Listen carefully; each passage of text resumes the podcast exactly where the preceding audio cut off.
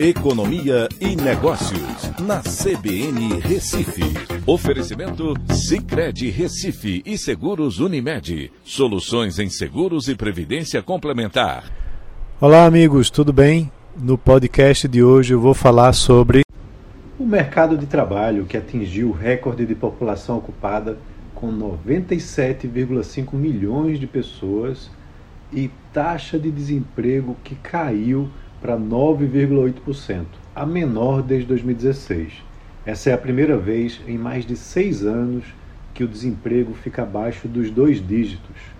Em relação a 2021, são 4,6 milhões de pessoas desocupadas a menos, ou seja, essas 4,6 milhões de pessoas conseguiram emprego em um ano. Isso representa uma queda de 30,2% na taxa de desemprego.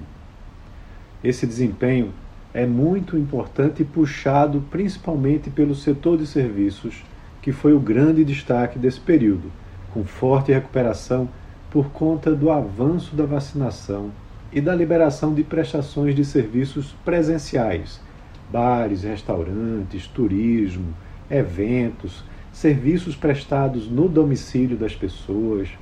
Então, com isso, a geração de empregos informais também avançou apesar de que a taxa de informalidade caiu nessa última divulgação da PNAD contínua do IBGE. O rendimento real dos trabalhadores, ele mostrou recuperação nesse trimestre encerrado em maio, mas ainda se encontra abaixo do nível pré-pandemia.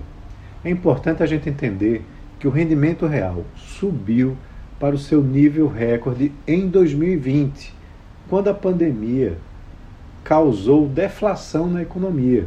Teve é, mais de um mês, na verdade, teve um mês que houve realmente deflação né, na economia em 2020, medido pelo IPCA. E nos no mês seguinte também foi muito baixa. Então, a renda real terminou subindo muito.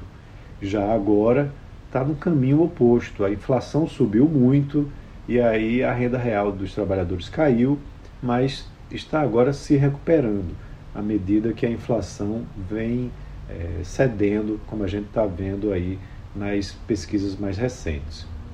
E aí, enquanto a economia seguir se recuperando, com o setor de serviços em destaque e com os efeitos também da reforma trabalhista que tem facilitado as contratações, é possível que a trajetória de recuperação dos empregos continue bastante forte, já que os empregos formais também tem se destacado em termos de recuperação, como foi divulgado no CAGED essa semana. Então é isso. Um abraço a todos e até a próxima.